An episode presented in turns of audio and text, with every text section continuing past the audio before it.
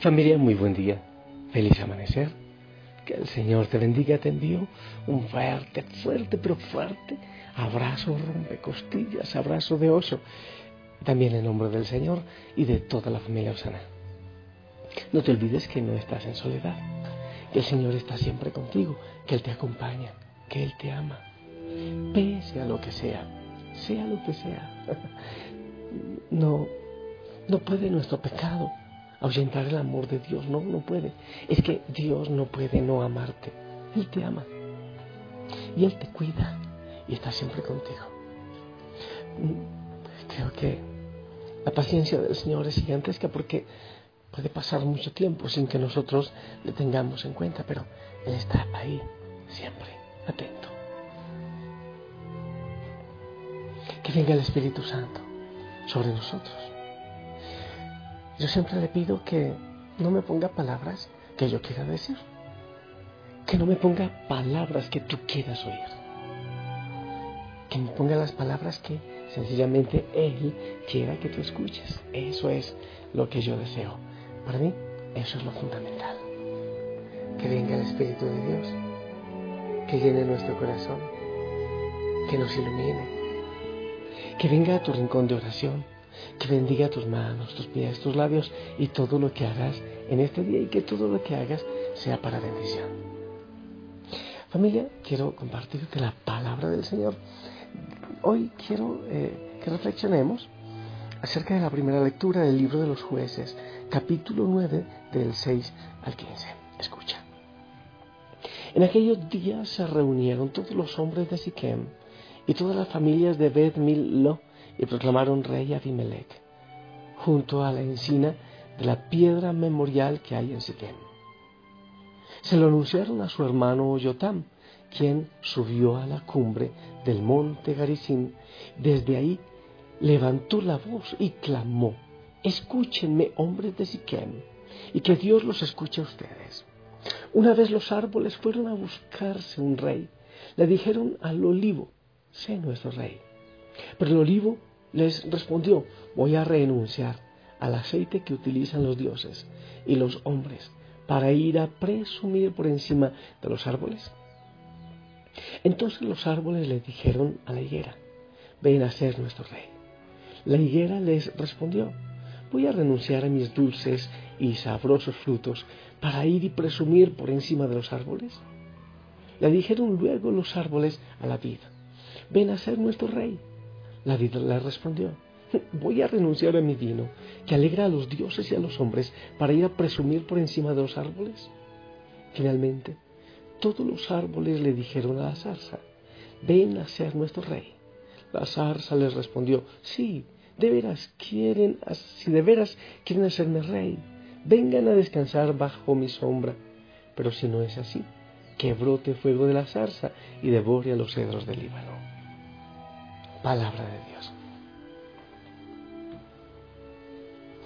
Familia, es una lectura muy sarcástica, ¿no te parece? Sí, bastante. Pero tiene una gran enseñanza que el Señor nos ilumine para que aprendamos de ella. Em, ¿Qué es lo que vemos en esta parábola? Hay un rey, pero este rey, Abimelech, era cruel, era malo había hecho mucha maldad. Antes de ser proclamado rey, bueno, autoproclamado porque él se autoproclamó rey, asesinó a 69 de sus 70 hermanos, destruyó cantidad de cosas, fue realmente un hombre malo. Pero sabes, no es el único rey cruel que vemos en la historia de la Biblia, no es.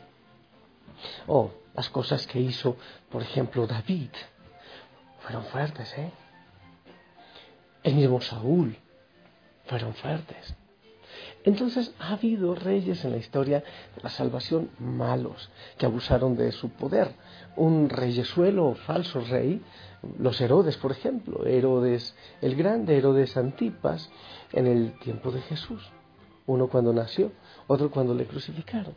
Solo les importaba la fama, el poder, el lujo, la lujuria y todas esas cosas. Pero Familia, eso no, no ocurrió solo en tiempos pasados. hoy día qué interesante hacer un análisis, por ejemplo, de los gobernantes, de los reyes de este mundo.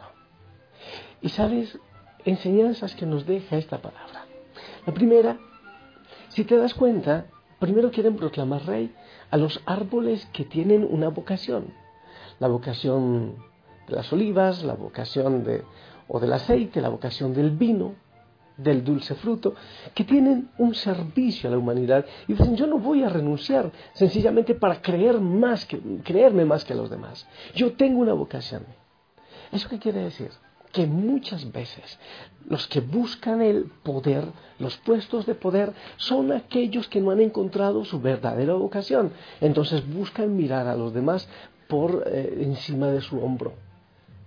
O sea que quieren eh, tener el poder y dominar a los demás.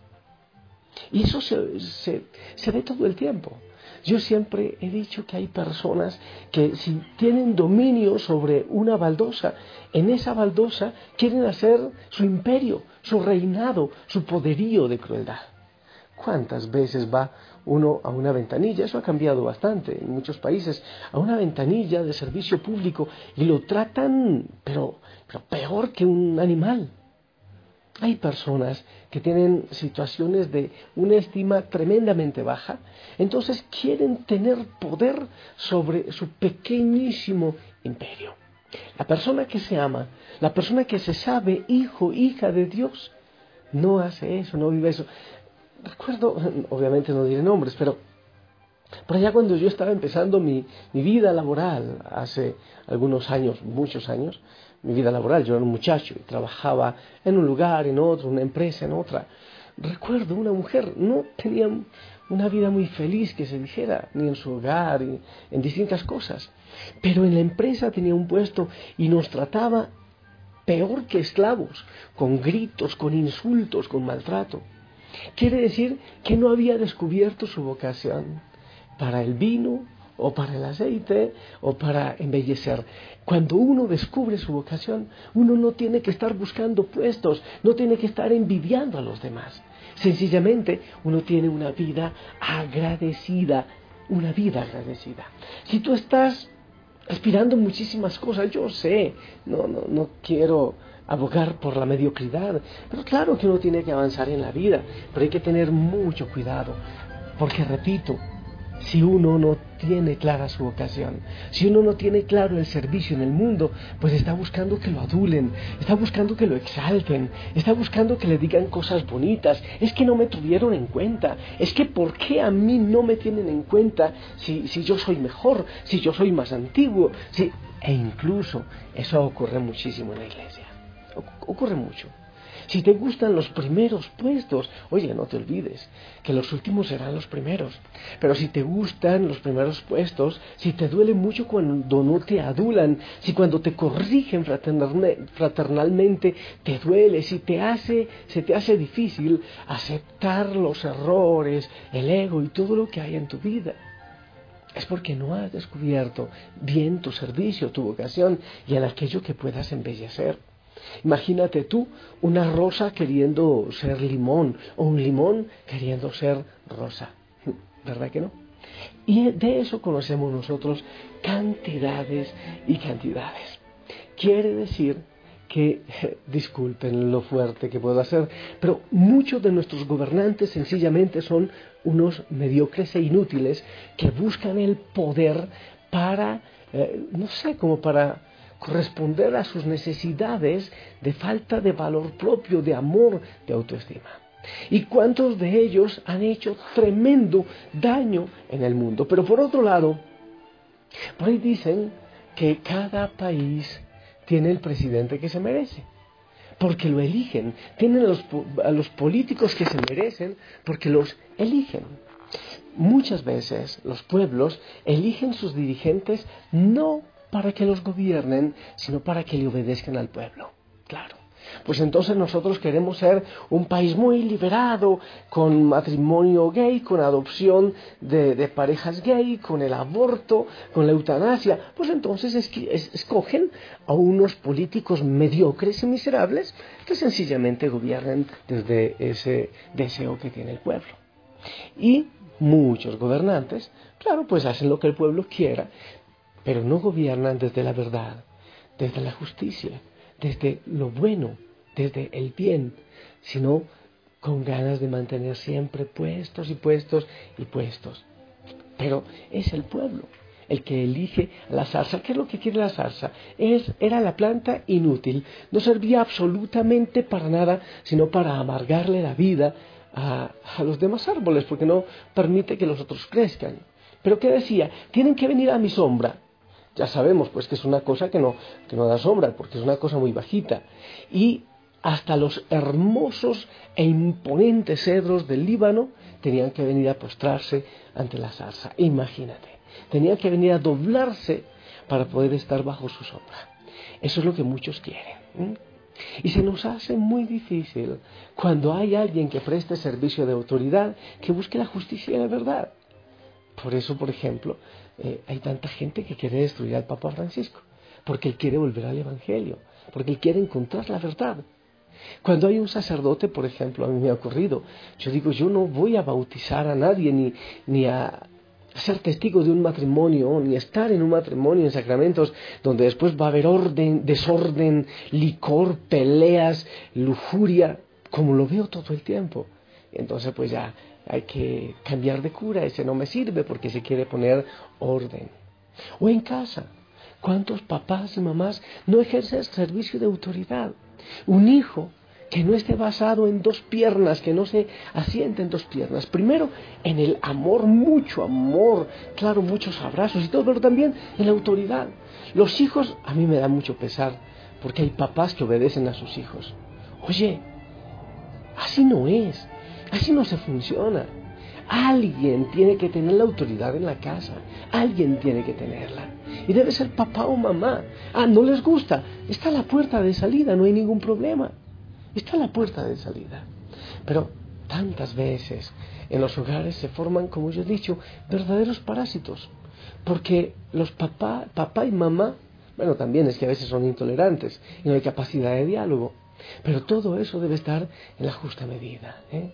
Muchas veces son como zarzas al vaivén del viento, no se ponen de acuerdo. Lo peor, por ejemplo, cuando papá y mamá discuten delante de los hijos, cuando papá y mamá no se ponen de acuerdo en cómo formar a los hijos. Eh, hay hijos que son crueles y se aprovechan de eso. Jamás un papá y una mamá deberían discutir delante de sus hijos porque ellos van a aprovechar esa debilidad. Muchas ideas entonces, mi familia, pero pienso que lo más importante es que descubras de qué manera tú puedes embellecer el jardín del Señor, de qué manera tú puedes embellecer el mundo. No tiene que ser con grandes títulos siempre, no tiene que ser buscando que los demás se arrodillen y se dobleguen como quería la zarza, no. Y que tú descubras cuál es tu vocación y que la realices con gusto, con gozo, así como aquellos árboles. Y lo otro, ¿a quién eliges? eliges a la zarza, defiendes a la zarza, te compran con un ladrillo, te compran con, con un dulce. ¿Cuántos hacen eso? Qué tristeza se vive en muchos países, porque han elegido a zarzas que lo único que buscan es que todos los demás se hinquen y se doblen ante ellos. Pidámosle al Señor que bendiga nuestros hogares, para que papá y mamá sepan lo que es la autoridad y el amor. Pero también pidamos al Señor que bendiga nuestros países, de manera especial allá donde gobiernan zarzas, donde hay tanta maldad, donde hay tanta violencia, donde lo único que buscan es que los demás se arrodillen a ellos. Pero lo último que quiero preguntarles es, ¿quién es realmente tu rey? ¿Quién es el rey de tu vida? Hay tanta gente que se hace matar por un pedazo de tierra que no le pertenece. Ah, que la soberanía. Se hacen matar. Yo digo que eso es tontería. Que tanto sentimiento patrio se convierte en violencia y en subversión. A veces mandan a matar a los pobres muchachos por allá por un pedazo de tierra. Yo creo que eso no debe ser. Yo no estoy de acuerdo con las fronteras y con esas cosas.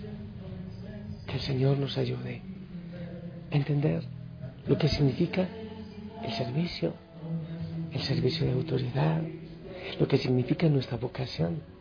Sé feliz en lo que haces. Que el Señor llene tu corazón para que no tengas que estar buscando puestos, que no tengas que estar buscando que te halaguen, que te adulen. Que el Señor nos regale políticos, líderes, también servidores de la iglesia, que tengan una vocación clara, una vocación muy clara y que gobiernen siempre teniendo en cuenta al único rey de reyes. Tenlo en cuenta tú también. Cuando en tu casa gobierna el Señor, todo será mucho más fácil. Cuando en tu casa el rey de reyes es quien manda la parada, es quien tiene la primera voz, seguramente todo va a funcionar mucho mejor. Evalúa esas cosas en tu hogar. ¿Cómo, cómo se forman a los hijos? Hay autoridad, pero también hay amor. Reina Dios en tu hogar o Él está por si acaso alcanza el tiempo. Bueno, yo te bendigo para que el Señor obre en ti, en tu corazón, en tu familia y también en tu país. En el nombre del Padre, del Hijo y del Espíritu Santo. Amén. Te pido por favor que me regales tu bendición, que obviamente llega a mí, le va a cada, a cada hijo, a cada hija de la familia Osana en tantos países.